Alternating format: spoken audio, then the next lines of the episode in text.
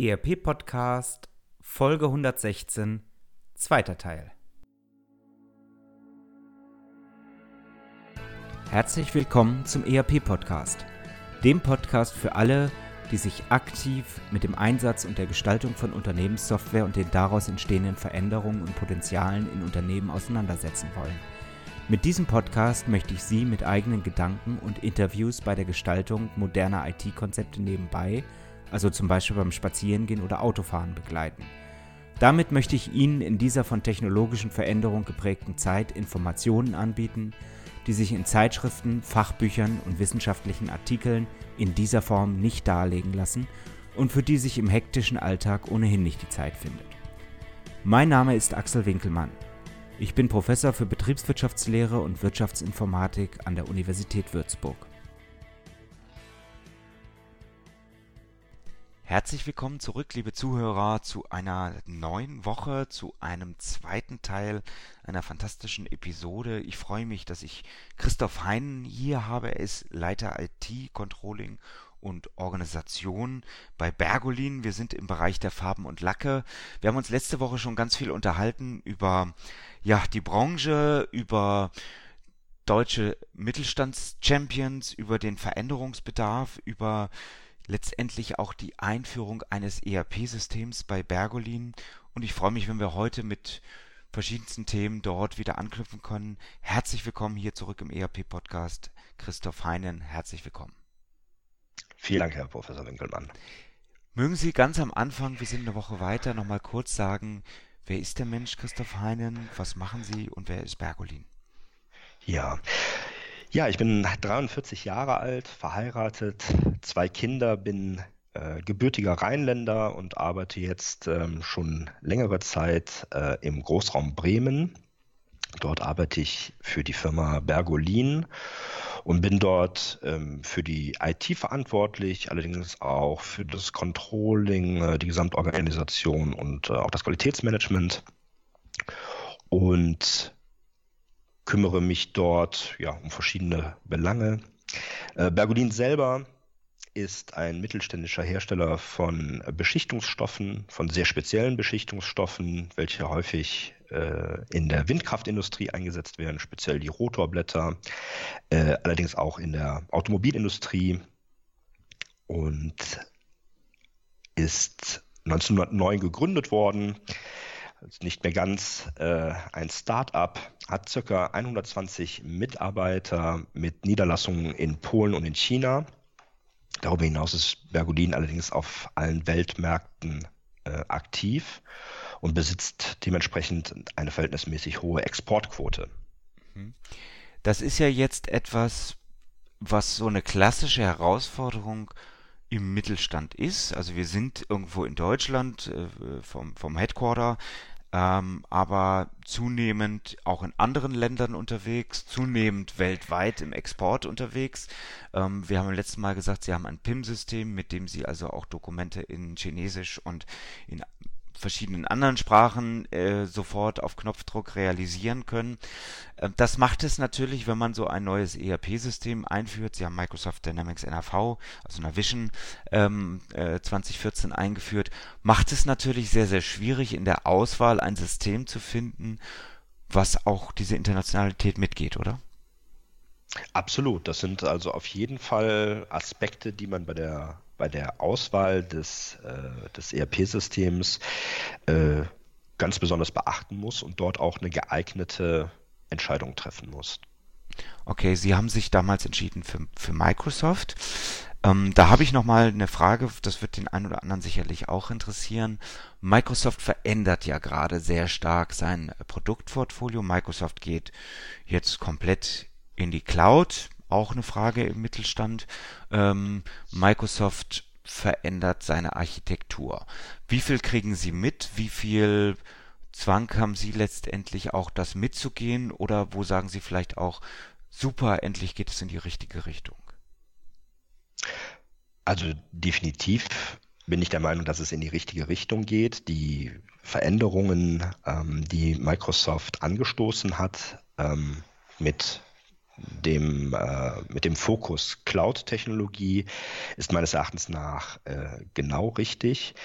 Die, den Aufwand, ERP-Systeme äh, lokal zu betreiben, ähm, den sehe ich nicht zukünftig als nicht sehr vorteilhaft an. Ich glaube, dass das äh, Dinge sind, die in der Cloud ähm, wesentlich besser umgesetzt werden können und dann auch ähm, entsprechend mit ähm, einer äh, mit einem günstigeren Betrieb im, im Unternehmen dargestellt werden kann.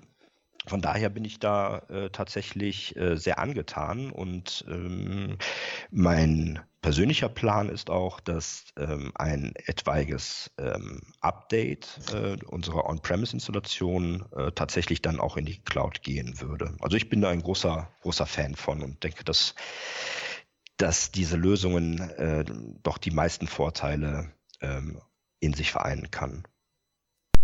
Okay, ähm, Sie haben viele, viele Jahre diese Vorteile für sich re e, realisiert. Sie sind angekommen in dem großen Buzzword Industrie 4.0. Ich kitze gleich mal raus, mhm. was das für Sie auch ähm, bedeuten mag. Ähm, stehen Sie damit in Ihrer Branche noch alleine da oder haben Sie da ganz viele Mitstreiter, die auch aufgewacht sind, die auch die Vorteile nutzen wollen für den Farben- und Lackebereich? Also gefühlt ist in unserer Branche das Thema Digitalisierung in der, in der Praxis ähm, bislang ähm, nicht so betrieben worden wie, wie, wie in anderen Branchen. Ähm, die, die Lackindustrie ist eine sehr traditionelle Branche, die sich ähm, da, glaube ich, etwas schwerer tut. Es ist allerdings mittlerweile so, äh, dass man doch feststellen kann, dass das Interesse natürlich rapide steigt. Ähm, die Medien berichten eigentlich durchgängig immer wieder ähm, von der Notwendigkeit der Digitalisierung und, und welche, ähm, ja, welche Ergebnisse die Digitalisierung in manchen Branchen schon hervorgebracht hat. Ähm, das heißt, es, es geht auch natürlich in der, in der Chemieindustrie mittlerweile los. Allerdings könnte ich mir das, könnte ich mir durchaus vorstellen, dass das Tempo doch äh, noch drastisch erhöht werden könnte. Denn da machen uns andere Branchen, glaube ich, äh, doch vor, wie es gehen könnte. Ich selber bin da ein großer Verfechter äh, dieser agilen äh, Digitalisierung, aber ich glaube, das ist nicht bei allen so. Sie haben ja Ihre ganz eigene Agenda sich aufgebaut, was Sie erreichen wollen als Bergolin, ähm, wie Sie das Thema Industrie 4.0 aufbauen wollen. Vielleicht können Sie so ein paar Beispiele mal herausgreifen. Was bedeutet Digitalisierung für Sie? Wo, wo an welchen Stellen können Sie einfach den Nutzen ziehen?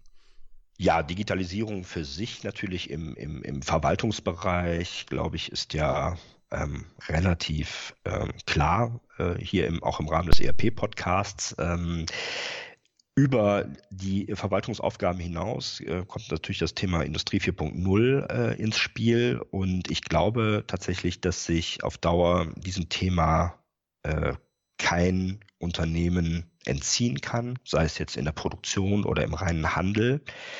Äh, die, die Möglichkeiten, die diese Welt bietet, ähm, werden doch, glaube ich, schnell Normalität werden äh, in, in vielen Branchen und in vielen äh, Geschäftsbeziehungen. Von daher denke ich, dass sich ja die Unternehmen dem nicht entziehen können und früher oder später den, den Druck auch spüren werden, sich mit diesem Thema zu beschäftigen. Ich selber habe für Bergolin äh, im Rahmen von Industrie 4.0 drei, drei Initiativen äh, gestartet. Ähm, ich habe mir also ähm, überlegt, welche Disziplinen innerhalb der Industrie 4.0 können ähm, für ein äh, mittelständisches Unternehmen der Lackindustrie sinnvoll angewendet werden und habe also festgestellt, ähm, dass es da äh, eine ganze Reihe außerordentlicher Möglichkeiten gibt. Und das erste Projekt war ähm, der Einsatz von Augmented Reality im Produktionsprozess.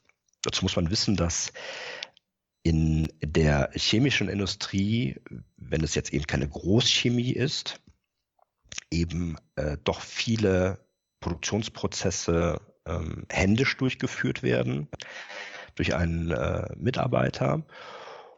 Und diese Arbeit findet natürlich in, in, in einer Umgebung statt, äh, die, die etwas komplizierter ist als äh, ein, ein typisches Lager zum Beispiel. Also es ist so, dass ähm, die Mitarbeiter dort in der äh, Herstellung äh, tragen schwere Schutzkleidung, um sich eben ähm, vor den Gefahrstoffen zu schützen und müssen in der Regel bestimmte Rezepturen abarbeiten. Und ähm, bislang gibt es dort ja die traditionelle Möglichkeit, natürlich ähm, einen Produktionsauftrag in Papier auszudrucken und der Mitarbeiter ähm, signiert dann die, die einzelnen ähm, Produktionsschritte äh, mit, äh, mit einem Stift oder mit einem Stempel etc. Dann gibt es manche Lösungen, ähm, wo entsprechende Industrieterminals zum Einsatz kommen, die allerdings auch noch nicht der Weisheit letzter Schluss sind meines Erachtens nach, weil eben die Bedienung von solchen Terminals mit, mit, äh, mit Handschuhen, die auch nicht immer ganz sauber sind, auch nicht immer sein, sauber sein können äh, und in Verbindung mit so einem Terminal natürlich schnell dazu führt, ähm, dass die Bedienung sehr schwierig wird, beziehungsweise die, die äh, Oberflächen ständig äh, verschmiert sind etc. Und als Microsoft damals äh, die HoloLens-Technologie vorgestellt hat, ist mir eigentlich relativ schnell äh, in den Sinn gekommen, dass das grundsätzlich äh, eine Lösung ist, die ganz viele Probleme in diesem Produktionsprozess äh, lösen kann. Mm, bei der HoloLens-Technologie handelt es sich eben um Augmented Reality, also eine Datenbrille, die künstliche Inhalte in das normale Sichtfeld einblendet. Und äh, die Brille ist unter anderem auch äh, Sprachen und Gesten steuerbar. Und vor allen Dingen letzteres, also das Steuern per Gestik, äh, ist in, in unserem Anwendungsfall eben äh, eine, eine ganz spannende Geschichte. Wenn man sich also vorstellt, äh, dass anstatt dem, dass der Mitarbeiter ähm, auf dem Papier die Arbeitsanweisung abliest und später mit einem Stift, sagen wir mal, signiert.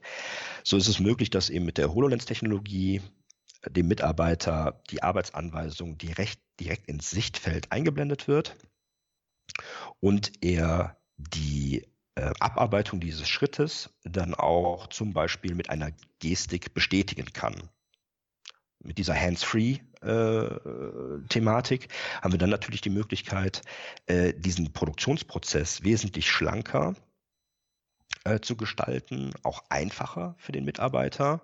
Und ganz nebenbei können wir natürlich auch äh, verschiedene Aspekte der Sicherheit dort noch ganz anders unterbringen. Also ein Beispiel, wenn ein Mitarbeiter bei einem bestimmten Rohstoff eine zusätzliche Maske tragen muss, das kommt leider vor, dann kann die Software eben hingehen und kann sagen, äh, lieber Mitarbeiter, als nächstes kommt ein Rohstoff dran, ähm, für den du eine spezielle Schutzausrüstung tragen musst. Hast du diesen speziellen Staubfilter nun aufgesetzt?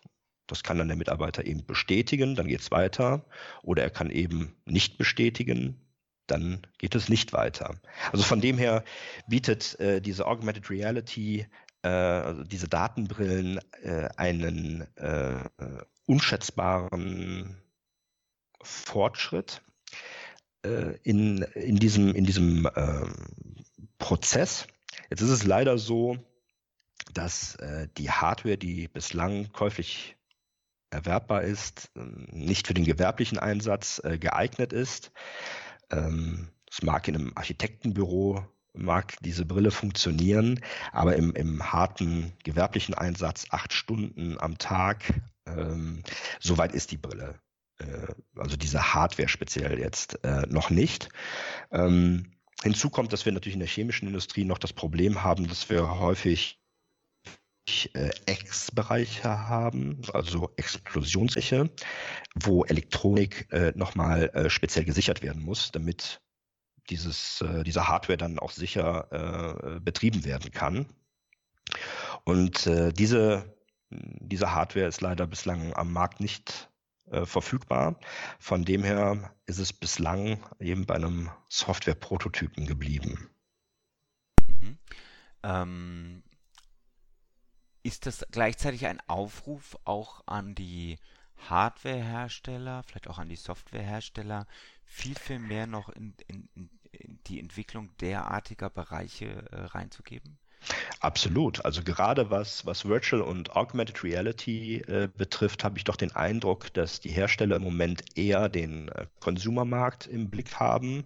Ähm, ja, für, für äh, Kunden, die ähm, diese Geräte eher zum, ja, zum Spielen einsetzen, ähm, wobei eigentlich der, die grundsätzliche Einsatzfähigkeit äh, im, oder die Nutzbarkeit im, äh, im gewerblichen Bereich ähm, gegeben ist und da natürlich auch ja, große Stückzahlen eigentlich äh, realisierbar wären, meines Erachtens nach. Also von, da, von daher, wenn geeignete Hardwarehersteller hier gerade zuhören, möchte ich Sie dringend ermutigen, äh, sich diesem Thema anzunehmen. Mhm.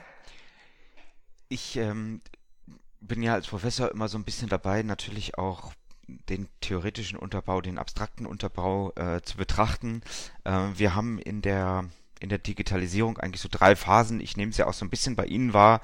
Die erste Phase, wo man äh, digitales IT nutzt, um vielleicht nur zu automatisieren, bisschen was zu rationalisieren, besser skalieren zu können, ähm, Gefahrgut abzusichern und so weiter und so fort. Sie kommen langsam in eine zweite Phase rein, wo Sie sagen, ich, ich schaue mich jetzt um, Stichwort Industrie 4.0, an welchen Stellen können wir mit, mit zusätzlichen Dingen ähm, vielleicht die Prozesse ganz anders gestalten, noch besser zu gestalten. Ähm, und dann gibt es eine dritte Phase. Ich glaube, man muss die ersten beiden aber auch zwingend äh, durchlaufen, nämlich der Aufbau von, von ganz neuen Geschäftsmodellen, die äh, sicherlich auch auf den Daten basieren. Ähm, sind Sie da auch schon unterwegs, dass Sie sich überlegen, was kann ich mit den Daten zusätzlich machen? Welche neuen äh, Möglichkeiten ergeben sich für uns? Ähm, absolut. Also ähm, definitiv macht Industrie 4.0 nur Spaß, wenn man vorher im Unternehmensdatenfundament seine, seine Hausaufgaben gemacht hat. Wenn man also eine Stammdatenlandschaft hat, die mehr schlecht als recht dem aktuellen Geschäft gerecht wird, dann wird es mit der zunehmenden Komplexität von Industrie 4.0 sicher eher schwieriger. Ähm, von dem her auch da meine Erfahrung, dass, dass diese Hausaufgaben ähm, zunächst einmal gemacht sein müssen. Mit einem geeigneten Unternehmensdatenfundament äh, ist es eigentlich so, dass dann auch Zug um Zug immer mehr Daten äh, entstehen, Informationen entstehen, die ähm, zu, äh, zuvor einfach äh, nicht verfügbar waren. Und die lassen sich tatsächlich auch wunderbar dann äh, in der, mit der Disziplin äh, KI, also künstliche Intelligenz, ähm, auch nutzen. Ähm, das ist in unserem Fall auch so. Ähm, wir erzeugen heute deutlich mehr Informationen entlang, oder man muss korrekterweise sagen, äh, wir erzeugen äh, wesentlich mehr Daten entlang verschiedenster äh, Prozesse im Wertschöpfungsprozess. Äh, das fängt in der FE an, ähm, geht speziell über die Produktion ähm, und äh, dem Qualitätssicherungsprozess insbesondere, sodass man die darin ähm, verborgenen Informationen und Erkenntnisse fürs Unternehmen wunderbar äh, mit dem Instrument der KI eigentlich bearbeiten kann. Und ähm, aus dem Grund ist die KI auch eines äh, dieser Industrie 4.0 äh, Projekte, die wir betreiben, wo es eben darum geht, aus den Produktions- und QS-Daten Optimierungen für den laufenden Produktionsprozess heraus äh, zu entwickeln. In diesem ganzen Prozess, den Sie durchlaufen, haben Sie mal für sich selber, wenn man mal fünf Minuten Ruhe hat, was selten vorkommt, aber manchmal ja doch, ähm, geschaut, angefangen von 2009 oder meinetwegen äh, ERP-Einführung in 2014. Wie viel produktiver ist das Unternehmen dadurch geworden, dass sie einfach immer mehr Richtung äh, digitale Unterstützung drängen an der Stelle? Das habe ich tatsächlich nie ausgewertet, dazu hatte ich nie Zeit. ich glaube das, aber also vielleicht können Sie was, was sagen, so ein Gefühl.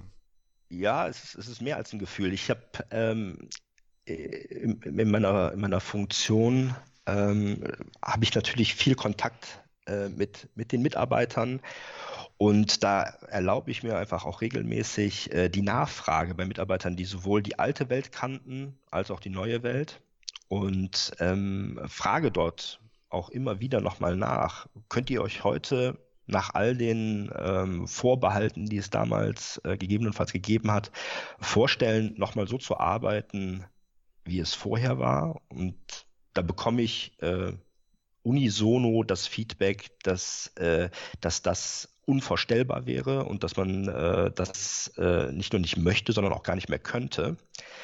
Äh, denn ja, die Arbeit damals war natürlich dadurch geprägt, äh, wie gesagt, man hatte das ERP-System, das wie eine Schreibmaschine funktionierte und es gab eben ganz viele Informationen, die in den Köpfen der Mitarbeiter waren. Äh, diese, diese Informationen waren aber eher belastend, weil es eben immer darum ging, wenn der Mitarbeiter nicht daran denkt, dieses und jenes nach jener Art äh, äh, zu, zu, zu machen, äh, äh, dann funktioniert der Prozess nicht. Äh, die Digitalisierung, wie wir sie vorgenommen haben, ähm, hat eigentlich dazu geführt, dass sich die Mitarbeiter viel mehr darum kümmern können, was ihr eigentlicher Job im Unternehmen ist. Und äh, kein einziger Job ist äh, durch die Einführung des ERP-Systems äh, äh, entbehrlich geworden. Die, die Menschen kümmern sich einfach viel mehr um ihre eigentliche Tätigkeit. Und ähm, ja, von dem her ist das für mich der, der, der stärkste Indikator dafür, ähm, wie wie so eine äh, Einführung als ERP-System ist mit der richtigen Philosophie dahinter, äh, mit dem richtigen Datenfundament dahinter, ein Unternehmen, das, egal wie konservativ es ist, eben in die, in die äh, bessere Zukunft führen kann. Ergänze nochmal, äh, vielleicht auch abschließend, bevor wir dann das, das Blitzlicht nochmal auf Sie äh, lenken. Sie sind ja gleichzeitig auch Geschäftsführer der chinesischen Tochter von Bergolin.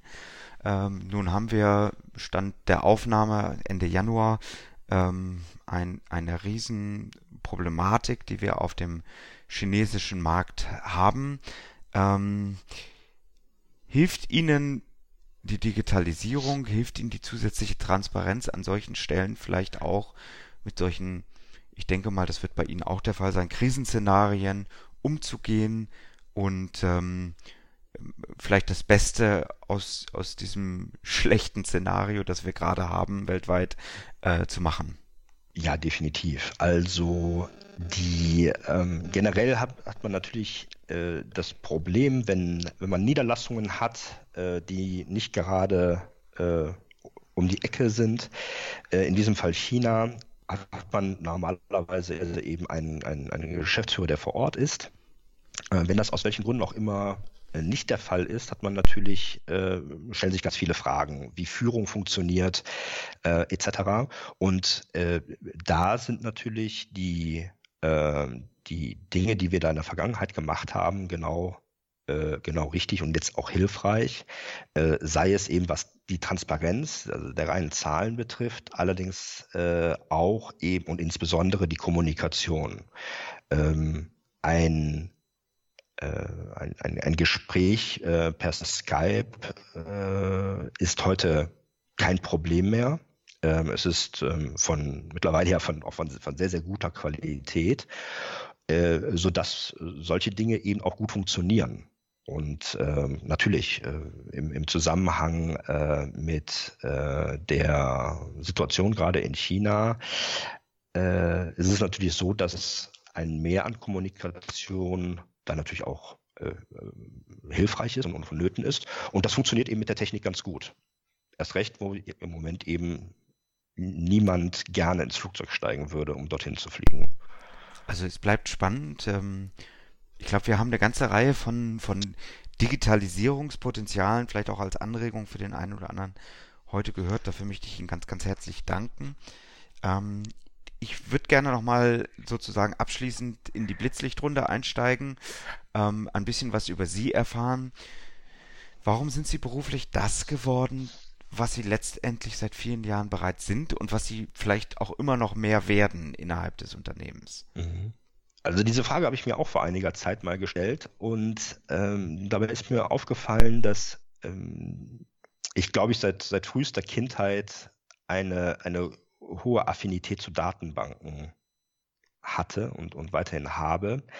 Äh, das heißt, dass das ähm, Erfassen von, von Informationen, äh, das, das Ablegen von Informationen, das mir tatsächlich seit frühester Kindheit äh, sehr viel Freude bereitet, als ich mit meinem C64 äh, ja, äh, erste Programmierversuche unternommen habe.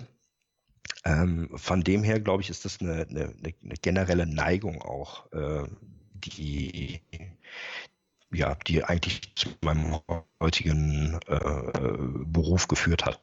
Okay ähm, diese Neigung, ähm, können Sie so ein bisschen einordnen? Gab es da eine, eine Phase, wo Sie sagen, das war mein größter beruflicher Erfolg bisher? Also das ist der, der berufliche Erfolg, ähm, als größten beruflichen Erfolg betrachte ich tatsächlich äh, die gesamte Transformation meines, meines derzeitigen Arbeitgebers. Ja, ich glaube, da kann man, da kann man auch sehr stolz drauf sein, wenn man in eine Abteilung reinkommt und die Leute sagen, du, ich war derjenige, der eigentlich dagegen war, aber mittlerweile, ich kann es mir gar nicht mehr anders vorstellen, nicht wahr?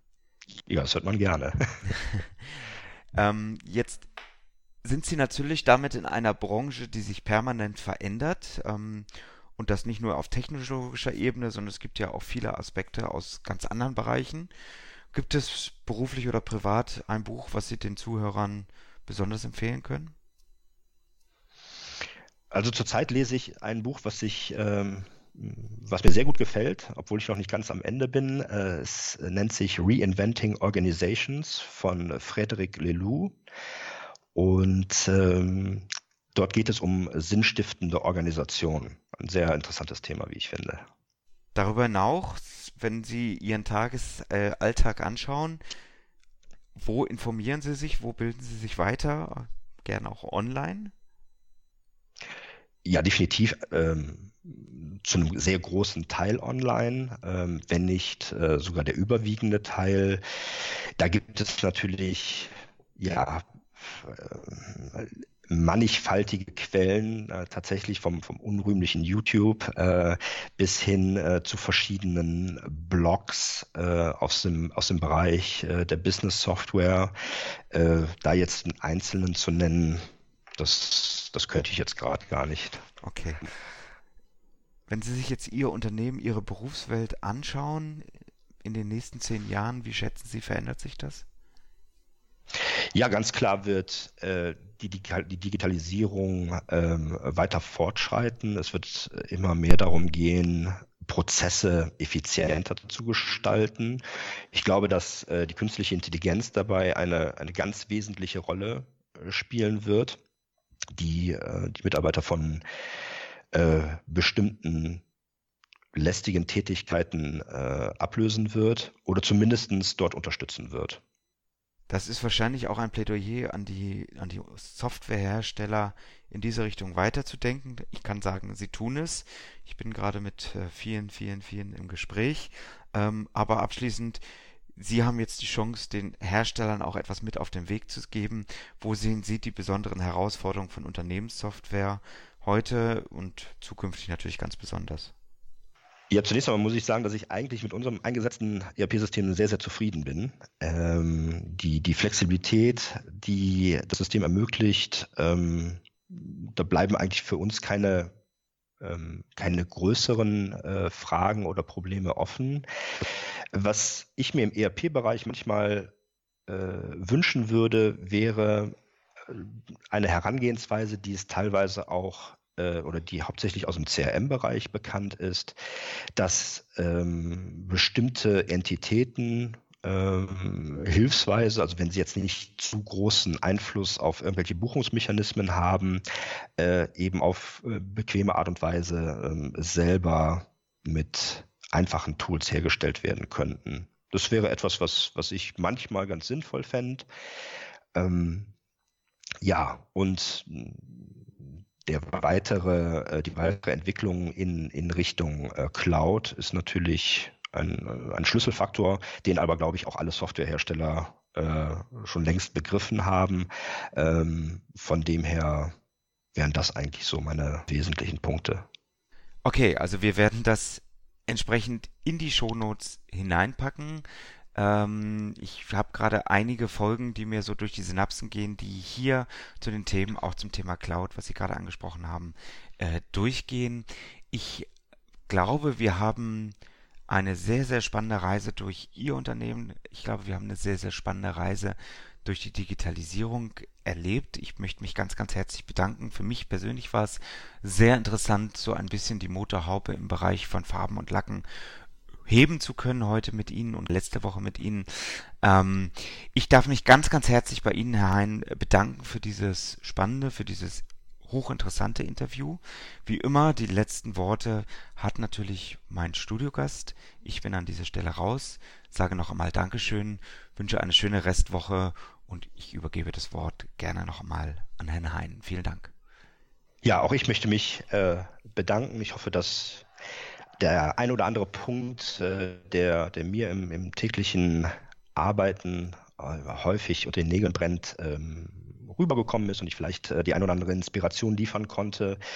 Ähm, ansonsten nochmal herzlichen Dank, Herr Professor Winkelmann, für die Einladung. Ja, ich danke. Ihnen hat der ERP-Podcast gefallen und Sie konnten wertvolle Erkenntnisse gewinnen? Dann würde ich mich über eine Bewertung auf iTunes freuen, damit auch andere von diesem Podcast erfahren können. Eine Anleitung für die Bewertung finden Sie auf www.erp-podcast.de. Dort finden Sie auch weitere Hinweise, Links und Aktualisierungen zu dieser Folge. Das war der ERP-Podcast für alle, die sich aktiv mit dem Einsatz und der Gestaltung von Unternehmenssoftware und den daraus entstehenden Veränderungen und Potenzialen in Unternehmen losgelöst von Fachzeitschriften, Büchern und wissenschaftlichen Veröffentlichungen, zum Beispiel beim Spazierengehen oder Autofahren, auseinandersetzen wollen. Mein Name ist Axel Winkelmann. Ich bin Professor für Betriebswirtschaftslehre und Wirtschaftsinformatik an der Universität Würzburg.